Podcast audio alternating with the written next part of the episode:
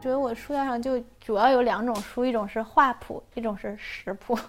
我就一个缺陷，就不太会切菜，因为因为小时候就又弹琴又画画又写字什么的，你就会觉得要保护好你的手，因为万一你的手受个伤的话，你就很长时间就不能不能干活儿，所以就是就除切菜不好之外，其他那是相当的强，嗯。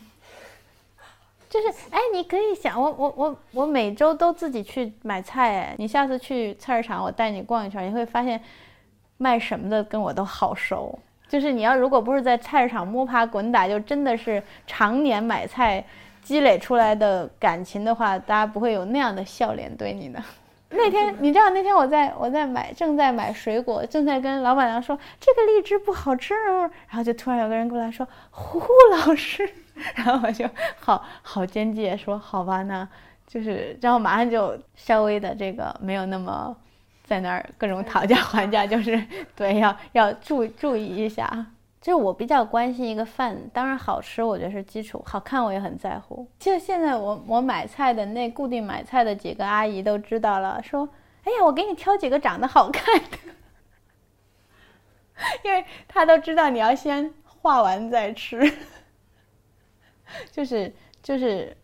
经常比如说他们会你去买萝卜，就是那种大萝卜，他会或者藕藕，他会一下给你撅两节，这样比较好好拿回来。他们看见我就知道不会不用撅，因为撅完了我就不要了，就是因为我要完整的一只藕回来画。我一直我的美食偶像是一个叫黄双如的女生，她是在她一直在香港，那个时候没有淘宝的时代，你知道我去香港就每次去她店里都是。都是把箱子装满，然后再邮寄一箱回北京的这个架势，因为他就是会把世界各地他认为好吃的东西放到他的店里。他在中环有一个很小很小的店，叫有食园。他是在哪个杂志上有一个有一个专栏，就每周写一篇跟吃的，然后他定期就会把这个结集成一本书，叫《双如谈食》。他写的好呢，其实就是你觉得一个。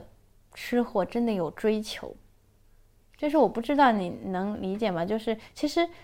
菜谱有很多种，就说到菜谱就话很多，因为对菜谱很有研究的。菜谱有很多种，我比较偏爱的是专业类的，就是比如说我这儿有那种日本日本的这个厨师协会出的这个中华料理大全，嗯。里面其实就是就是那些日本厨师他要考中国中中华料理的执照的时候用的那种书。就我是一个教材控，就是就学什么我都，就是我会想要学那种就是专业一点的。然后还有一类呢，就是你知道，就是其实美国这样的书比较多，就是那种什么健康食谱啊，或者一些明星写的食谱啊，就那一类的我就没有什么太大的兴趣，因为其实那个太容易了。嗯，但是像双如谈食这样的呢，你就会觉得他是一个对吃有热情，就对吃真的好有爱。就是用用我一个朋友的话说，就说大家对吃动的都是真情。他会跟你说怎么炒一个鹅蛋最好吃，然后把他妈妈请出来，然后怎么演示炒鹅蛋的全过程，以及告诉你要怎么勾最后那道芡，你要先放什么后放什么，然后最后怎么样才能出那一盘他妈妈指定为八十分以上的。炒鹅蛋，嗯，哎，鹅蛋我也太好，鹅蛋太好吃了。但我的炒鹅蛋的配方呢，跟它不太一样，就稍微四川一点。我要放花椒油和和一点点醋，一点点酱油，最后调的那个汁儿。我告诉你，那个说到这，我口水都快流出来。就是你知道，鹅蛋啊，跟鸡蛋不一样。鸡蛋你炒得好也容，就是你真炒得好，你也会出那个溏心的效果。但是鹅蛋呢，因为它的蛋黄面积比较大，所以你可以就是。很好的，让外面都黄黄焦焦的了，但是里面还是那种那种果冻状的，真的好好吃。所以就炒鹅蛋一直都是我的这个这个食谱最爱。比如我会在烧肉的时候里面放那个鳗鱼干，特别好吃。嗯，就是。就是每一个吃货，就每一个真正爱吃的，我觉得心里面都会有一些理想的味道吧。嗯，我最近就这样被你说的，我真的是今天晚上要去做点 做点菜吃，我才能够才能够平复。